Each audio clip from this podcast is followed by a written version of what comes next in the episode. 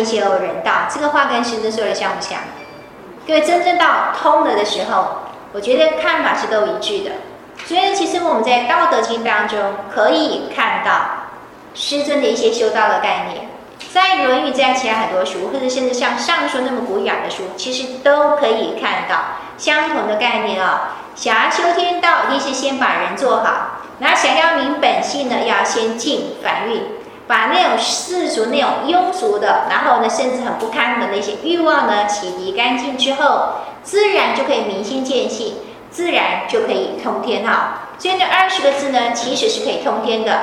我们回到宇宙因缘妙法至宝，只要从二十个字当中任何一个字下手，确确实实的去做，正气自然充沛。二十个字其实就是二十条光明大道，每一条都会通到哪里去？通到精确去哈，通到精确去。那所以呢，跟我们今天简单介绍一下这个二十个字哈。什么叫忠？什么叫忠啊？各位要注意啊！其实传统儒家不见得讲忠君，要忠于国家，但是呢，绝对不是忠于那个昏君，那个不是儒家强调的。所以呢，如果看到忠，想的是什么忠君，这个恐怕是有问题的啊。忠其实就是尽己，这还是文言的解释，这是朱熹的解释哈。那如果说我们用成白话的话呢，忠其实就是扮演好。自己的每一个角色，所以我们每一个人在这个人世间，第一个角色是什么？我们就是人家儿女，对不对？儿子或是女儿，所以呢，好好把做儿子跟女儿的角色扮演好。所以呢，其实这个一旦呢进到人子或是人女的角色的时候，他其实也达到了什么？就是做到了孝。有没有？这个字是相通，所以为什么是一再讲一个字通了之后呢？每一个字都会通。那《太上感应篇》这是师尊当年读到的，是道则进，非道则退，一样是忠，做到这个一样是忠。所以呢，师尊可以做到怎么样？我既然忠于信仰，忠于上帝，忠于宗主，所以呢，一旦开老师训练班结束之后，宗主派我去哪里，我就是去哪里。各位，这话听起来很简单，对不对？宗主派我去哪里，我就去哪里。各位不要忘记了，当年师尊参加师资师资训练班的时候，他还是个官员，所以他利用两上班前去，中午休息再去，然后呢下班再去。他是这样子完成开导师训练班的。然后毕业了，结业了，宗主说：“你去西安，你去西安。”各位觉得我们这样学很容易啊，上海到西安就是两个点嘛，对不对？从一个点到一个点的。可是各位，把那个中国的地图拿来看一下，然后再把台湾的地图拿来看一下，台湾多大？然后呢，那个从上海到西安，那多长的一条路哈？还再有就是什么呢？各位啊，其实先生就讲，他们当时在上海的时候，我们都不要讲别的哈，光讲厕所就好。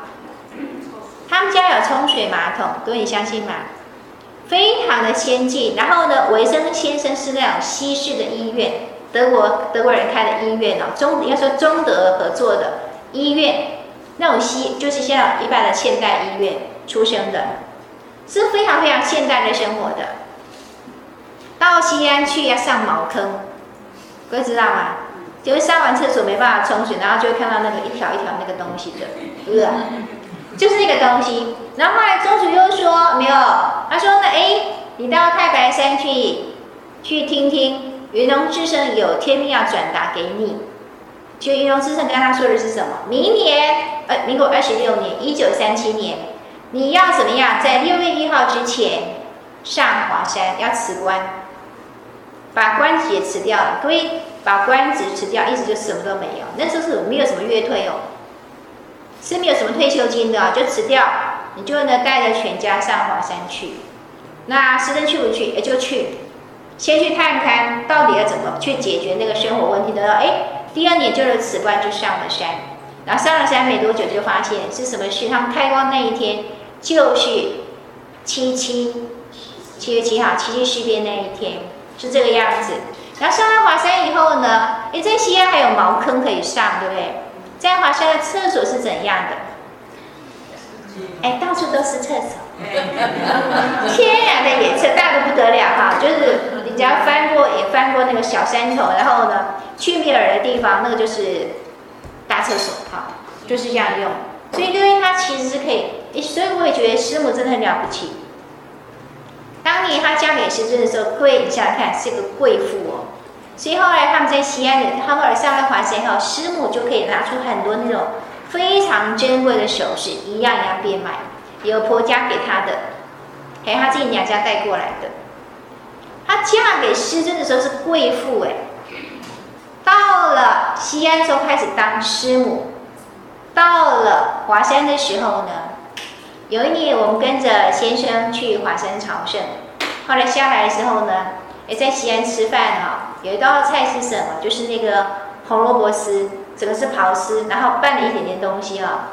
就先生就去夹了一口，就说：“嗯，其实那个菜看起来很简单，你不见得要吃，因为就是红萝卜丝刨成丝以后呢，只要加点糖蜜还是什么东西哈，非常阳春的菜。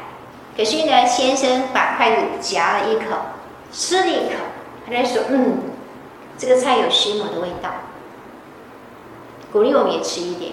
其实各位知道，山上的生活很简单。他就说，其实有时候看萝卜，像那个萝卜，你知道师母可以变出六种花样，刨丝啊、炒啊，然后煮汤啊，连那个皮有没有？萝卜皮都还可以凉拌，晒一晒，然后凉拌什么的。然后还包括那个什么，各位萝卜通常上不是那个那个缨有没有？绿绿那个东西，连那个都可以拿来做菜，就可以变出六种花样。师母在华山是这样的。非常非常的辛苦，甚至呢，我一直到前两年，因为正好就是那个教训杂志去采访旅行导演的时候呢，因为我很喜欢旅行导演哦，就跟着就当那个跟屁虫就跟去了，我才听到旅行导演讲一件事情啊，他就说呢，其实师母是解放脚，会知道意思吗？小时候是缠过小脚，可是因为太痛受不了，所以后来又放开的。所以我们看见师母脚是一般的，一般好像没有缠过的小脚，没有没有缠过那种天竺啊。可是因为缠过脚的关系啊，所以其实走路其实不是那么舒服。所以呢，后来师母还有办法，在华山缺钱的时候呢，一个人冒着大雪下山，去变卖家产，然后维持在华山所有的生活的用度。而其实不止他们一家人，经常有人上山，对不对？那你要进到呢？怎么样？待客之道。所以呢，最豪华的东西全部都摆出来。所以其实就是要养很多人的。那师母也甘愿做这些事情。然后呢，李行当然就讲，其实他的母亲就是我们的师母哈，就是解放脚，走那个路对他来说很辛苦。然后如果您曾去过华山，我是去过一趟的。现在叫我还不要去，想嗯，应该就不要去了吧哈。那个那个爬起来很恐怖，其实我是有惧高症的。我本身有惧高症，所以爬那个哈真的很恐怖哈，就这样直上直下这样，所以有那个链子可以拉。那师母呢，同样是有惧高症。我以前只知道他有惧高症，我不知道他那个还是解放脚，所以走那个路是非常非常辛苦的哈。那所以呢，我们可以从两个老人家身上看到什么叫重，什么叫忠？他忠于他的信仰，所以那位忠于上帝。忠于呢，他的老师给他发布的一个天命哦，我觉得是非常了不起的哈。那各位，那底下我想先不要说，我直接跳到那个树哈。各位树这个呢，就是宽恕，这是一般很容易理解，对不对？但是我觉得其实树呢，还有更高级的一种解释，就是呢，能够将心比心。也唯有能够将心比心，我们才能够完全原谅对方。这个我自己是有经验的，然后原谅对方，各位，我我我第一次听到这个话是我的学生家长跟我讲的，因为学生离家出走，我就打电话去，然后那个孩子的妈就开始跟我讲，一讲这就说，他就说那个那个孩子跟他爸爸就是有冲突，因为爸爸是军人，所以有时候呢在家是什么？军事教育，那中学生你知道那个，没错。所以呢，后来儿子受不了，就离家出走。那当然，父亲还是爱爱儿子，问题是儿子没有办法接受他这种爱法。那儿子妈就讲，讲到这个哭了，那他就问我说：“这个孩子为什么那么不懂哦，他就不能知道，他就没办法了解哦。原谅别人是给自己最大的礼物，我就愣了一下，因为太太惊讶了，他说啊，原谅别人是给自己最好的礼物，我听不懂。各位对不起，那些字我听进去，但是我听不懂。我心想，原谅别人不是给别人的礼物吗？为什么是给我自己的？其实我听不懂。后来我就懂，因为我上礼拜跟大家说，我开过一台大刀，对不对？其实我开完刀之后，因为左手就整个话，先是肿大，之后就开始萎缩萎缩，因为它不能动，因为伤到神经。后来我出院之后，因为那之前我刚好买了一个保险，那个保险经纪人就跟我说，就跟我怂恿，你去告那个医生，因为他有医疗过失。他们叫我去告那个医生。我第一个反应就说，不，我不干这种事，我不干这种事。我觉得错不在他，我自己也很清楚的反应是，我觉得错不在他。那为什么会有这样的感觉是哈？因为我开完刀以后，一那个开刀医师本来是很高兴，因为他开一台很大的刀，而且呢，把我原来的那个问题解决掉了。因为我本来就是那种动静脉瘘管，动脉跟静脉破洞，他把那个那那个问题处理掉了。他当时没有想到我的左手就不能动，那因为刀开的，他觉得哎，很成功，他自己很得意。各位，其实有时候医生也喜欢，真的真的好医生或者是呢聪明的医生，他是喜欢有挑战性的，开那种很麻烦的刀，又又开得很成功，其实还蛮得意的哈。这我可以理解。他开完刀以后呢，觉得说哎，一切妥当，就把我放到加护病房去，然后他就回家了。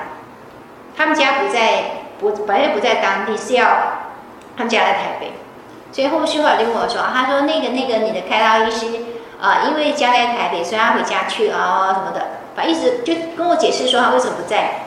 后来那个医回来，他一走进来，你知道吗？他也是很得意哦，怎么样？怎么样？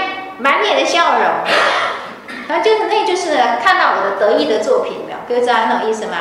他开一台很棒的刀，他觉得哈，所以呢，看到我的得意作品摆在这边，他就很得意问我说：“怎么样？”好，很开心。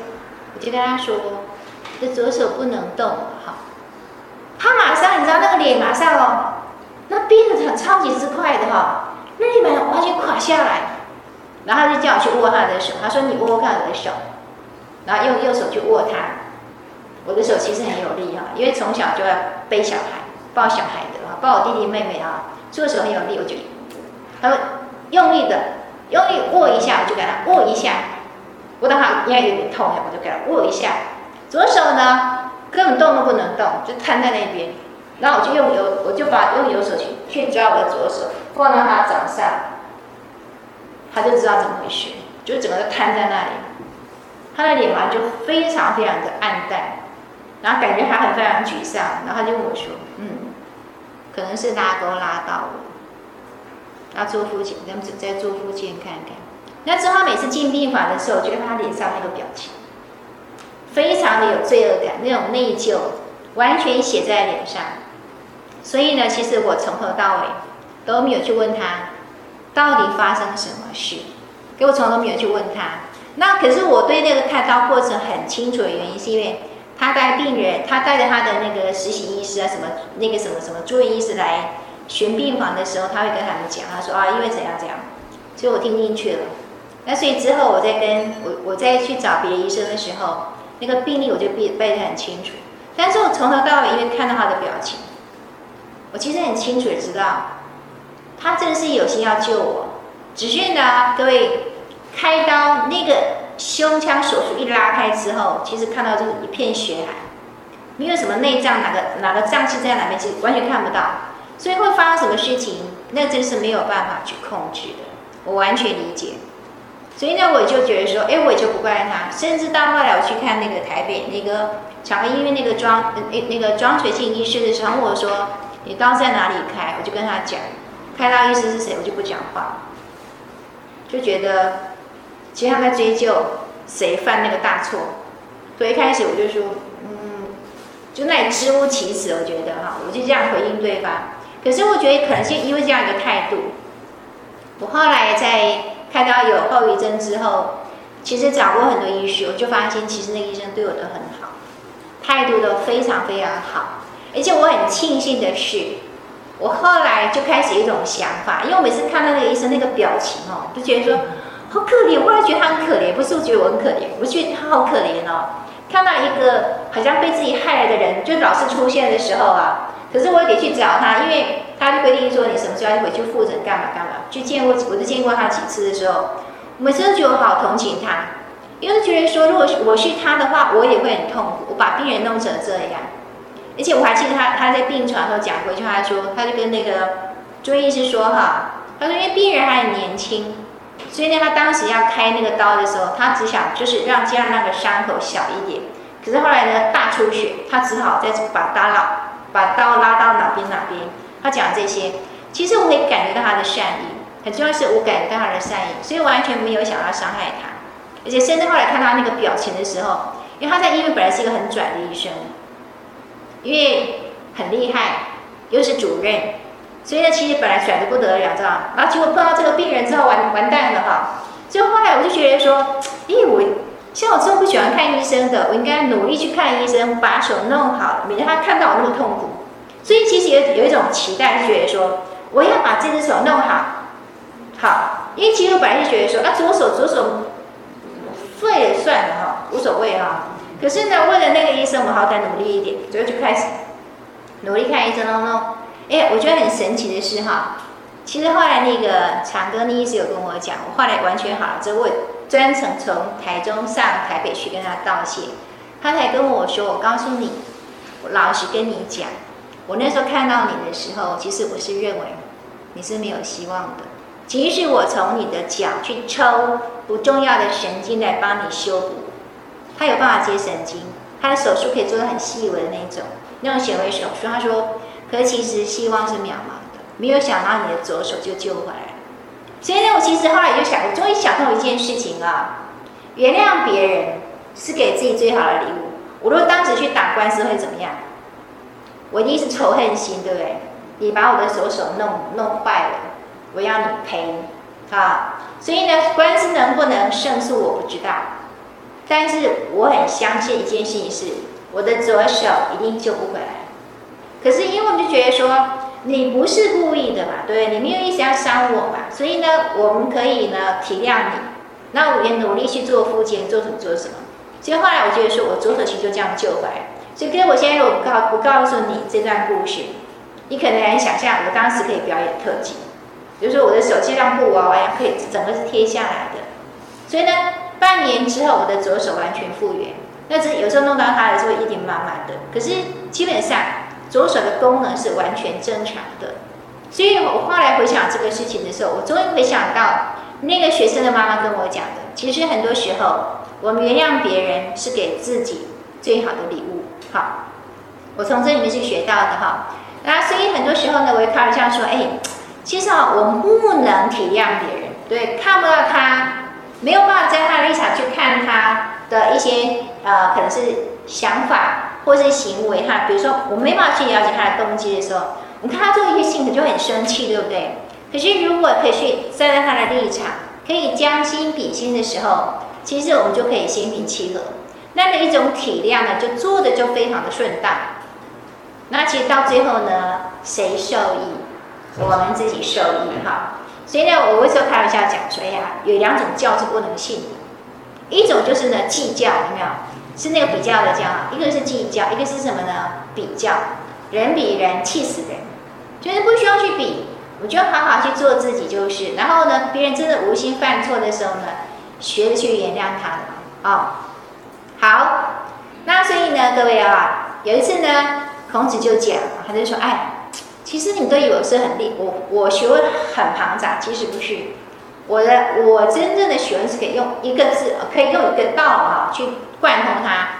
然后大家不晓得他天在说什么，可是曾子说嗯没错。曾子说嗯没错。后来老师一出去了，各位你知道，有时候老师讲话太玄虚哈，感觉很厉害，可是到底什么意思啊？没有人敢问为什么，问了就会显得自己很笨，对不对？所以没有人敢问啊。所以呢，孔子讲这这么一句话之后呢，在场没有人敢问。等到孔子一离开那个教室以后，哎，因为当时只有曾生一个人回应啊，就问他说：“老师说什么？”曾子就说：“夫子之道，忠恕而已矣妙，其就是忠跟恕。所以各位有没有注意到，我们二十个字最前面两个字是什么？就是忠跟恕。说实话，我以前有一段时间很努力做念字忏悔，就是归归在念字笔前面。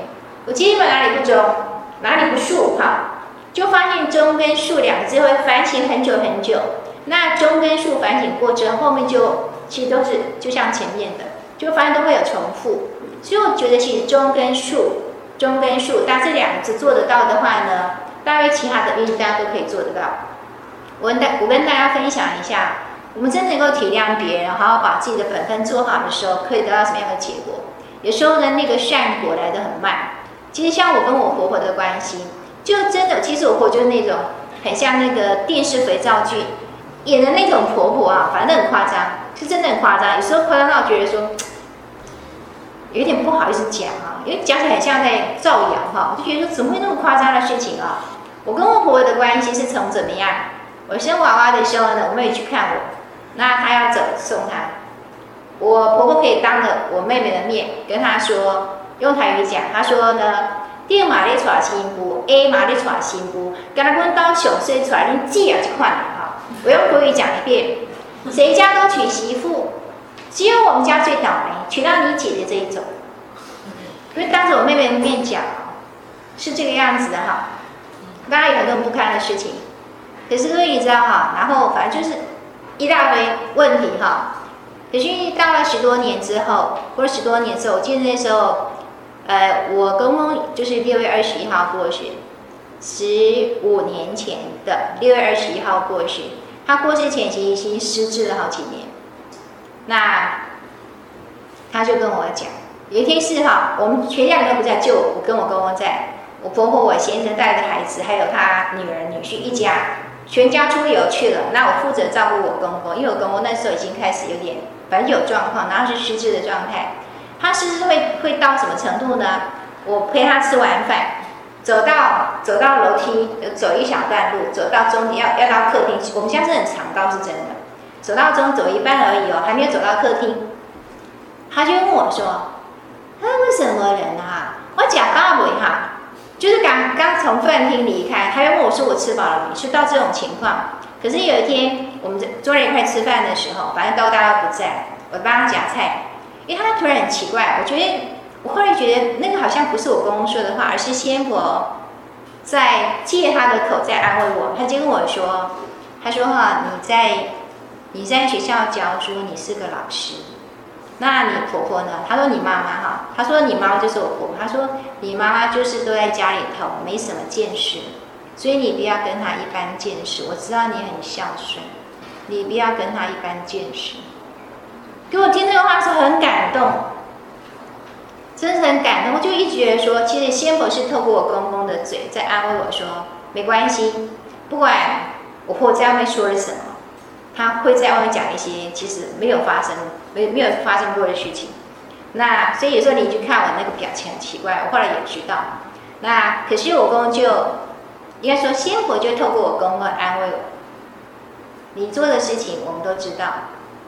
那这个是十五年前的事情了。我婆婆是到去年过世，她如果活过再活个四个月，活活三个多月到今年的话。我就跟她住了，同住了三十年。那所以呢，所以其实我跟我婆婆的关系没有学，我真的学到很多。我一直觉得他是我最好的老师。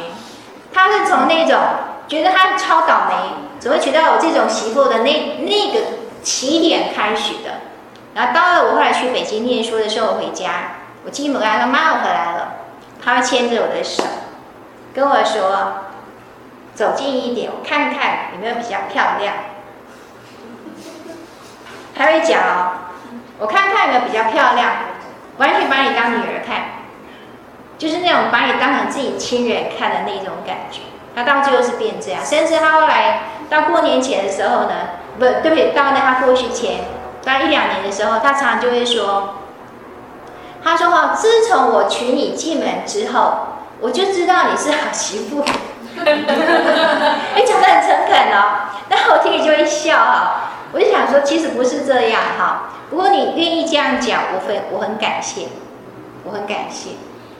那其实我跟我婆婆是，我就觉得我其实一直有一个心态，就是说我就是你的媳妇，所以乐于忠于我做媳妇的角色。那所以呢，那因为呢，我自己其实也是人家的女儿，所以我不希望我的弟弟如果哪天娶了太太之后是不要父母的，这个婆婆我完全了解，所以我从来没有怂恿我先生我们出去住，我们不要跟我婆婆住，这种事情我这种话我从来没提过哈，所以我们就跟他同住了将近三十年的时间，比我跟我自己父母的住的时间还要长。那这个过程里面。因为我觉得他就是超爱我先生，他会很讨厌我一个原因，是因为他超爱我先生。我先生是他的命根子，是他的独生子，他生一儿一女哈，所以他超爱我先生，这我完全理解。所以呢，亲生回家是先先陪妈妈，他还会吃醋说那个那个，反正，可是我想说，其实他除了晚上就在房，就是后来会跟我睡同一张床之外。其他其实几乎都在陪他，可是我我婆婆还是会觉得啊不够，就老是吃醋这样子哈。那所以我觉得我能够让的，我就尽量让的，因为完全理解你的生活，你的世界就只有儿子，他是你唯一的中心。所以我会其实我看着我婆婆的时候，我自己会很多的警醒，我愿意把先生让她让她去陪陪陪妈妈，我觉得无所谓。但是我会提醒自己说，我跟孩子的关系是要有界限的。你不能把你的世界全部放在孩子身上，他会受不了。有一天你就会要他，就跟他要这个债，那是一定会去要的。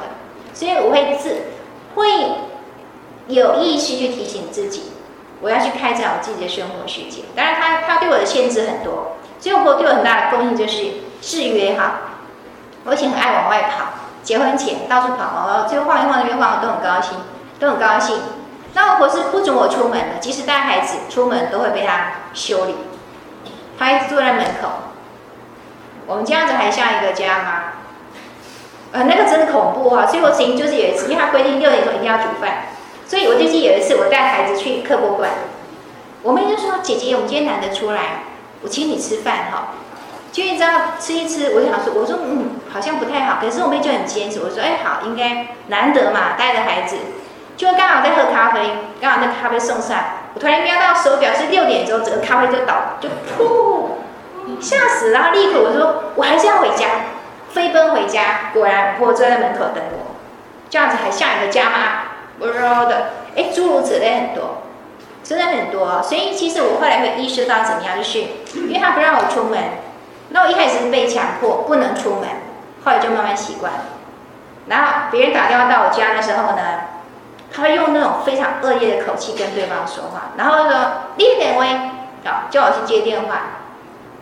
这些话我也就怎么样呢？自动的切断我跟朋友的关系，变成一个孤独的媳妇的小媳妇啊。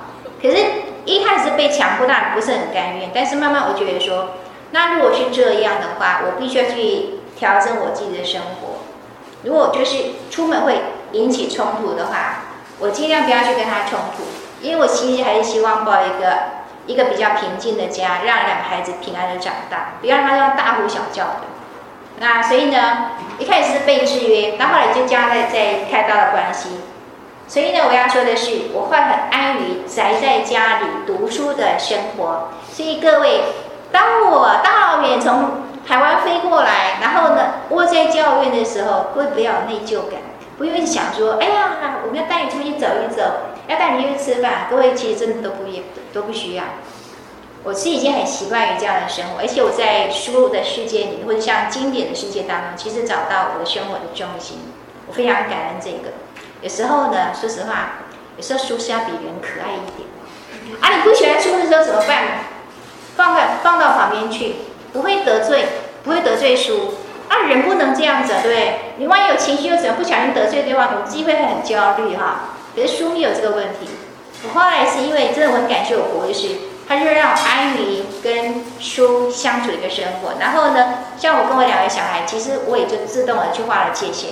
我很清楚知道说，我会把所有的生所有的精力全部放在你身上。所以同样，我将来也不要你回报我什么，我养大你，我生你养你都是应该的。那是我的本分。我终于我做母亲的角色，好好把你带好。你将来为你自己的生活、你的生命、你的抉择，好。所以呢，我到后来到了差不多，其实结婚到二十年左右，我就开始有一个很大的体悟，就是其实我婆婆是我这辈子最好的老师。等她把我把我修理的差不多的时候啊，就这个呢，然后调的差不多的时候呢，我就发现，哎，我婆婆就变了，很神奇，我婆婆就变了。而且后来他虽然还是脾气很坏，他今天还是要啊搞一些东西哦，可是我发现，我开始有一些能力，可以知道怎么去应对哈。他有一次被大呼小叫，哇，喊得大声哈，我就跟他说妈，我说你哦，比我还适合当老师哦。你都不用麦克风哈，他从一楼喊到三楼，哦，超超大声。我跟他说你都不用麦克风，我都还要麦克风。那有一次就是他在医院这边，呜，反正我因为他之前很健康的时候，一六八，八十几公斤，又高又快。那所以呢，他知道他中气十足，你知道吗？哇，那个喊骂人的时候，那个那个声音是大，吓死人了。那有一天，可是后来我以前就乖乖不要骂到自己不晓不知道怎么办这样，然后就。最后可能就躲房间，躲躲回去房间，我才敢哭。那后来我开始觉得我比较有，比较有点智慧哈，因为真的已经进了地教一段时间之后，我就开始比较智慧以后，那有一次他就在哦，然后我我就没没讲话，我就看到我就跑掉，我就跑到楼下去了。那因为楼下其实我先生的诊所，我先生说啊，今天怎么那么难得跑下来？我就跟他说。楼上在打雷，待会要下雨了，所以我下来避雨哈。我就发现说，我开始有能力去处理一些我跟我婆之间的冲突，然后一些我有觉得说，其实有时候他讲他讲的太难听，我实在觉得，你 有时候好像没有办法完全忘记的时候呢，那有时候他已经讲到开始要失控的时候，我们就先闪开，不要让他讲太多不应该说的话。然后他妈妈也会知道说，哎，其实他他是他是。有问题的，妈妈会了解他自己的问题哈。我觉得我婆，我跟我婆的关系是这样，所以呢，其实前前后后呢，将近三十年的时间，然后到最后呢，他会觉得说，他会跟我说，你从我来等。他临走那最后要离开人世那一天，他跟我讲的话是，你从我来等哈，你带我回家，然后我也就帮他送了经，帮他做了祈功等等。所以我其实有一个很深很深的一种体悟，就是。呃，我从我婆婆身上学到好的，学到不好的。那见贤思齐，见不贤而内自省。我都是从我婆婆这么一个活生生的一个人学到的功课，所以我非常感恩他哦。我是我我说这话是很真诚，说我真的非常感恩他。但是我也知道说，其实我婆婆教会一件，还有教会有一件很重要的功课，就是人跟人之间，如果真的是有至诚的话，终有一天对方会感动。他会知道我们是对他是真诚的，那所以呢，我觉得同样的是，可能有人时间，有人去改变，其实要花很长很长。当然，这个不，这个问，这个关系里面，我其实也看到，我后来终于发现我自己也有问题。我的问题是呢，本人的嘴巴就是不够甜。哎，真的，我也有问题哈，就是我就是嘴巴不够甜。我被骂的时候，我当然我是不会顶嘴，但是问题是呢，你就是一副那种很委屈的样子，不晓得该怎么办样子。可是就发现有些人很厉害，被骂还皮皮的，然后啊妈，那撒娇，哎，对不起，这个我就不会哈。我就想说，我怎么就是不会呢？哈，我是就是不会呢，啊，所以活该嘛，对不对？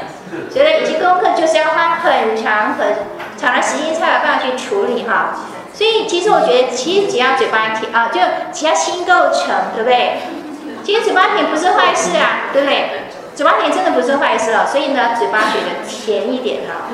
这个不然的话要吃三十年的苦哈。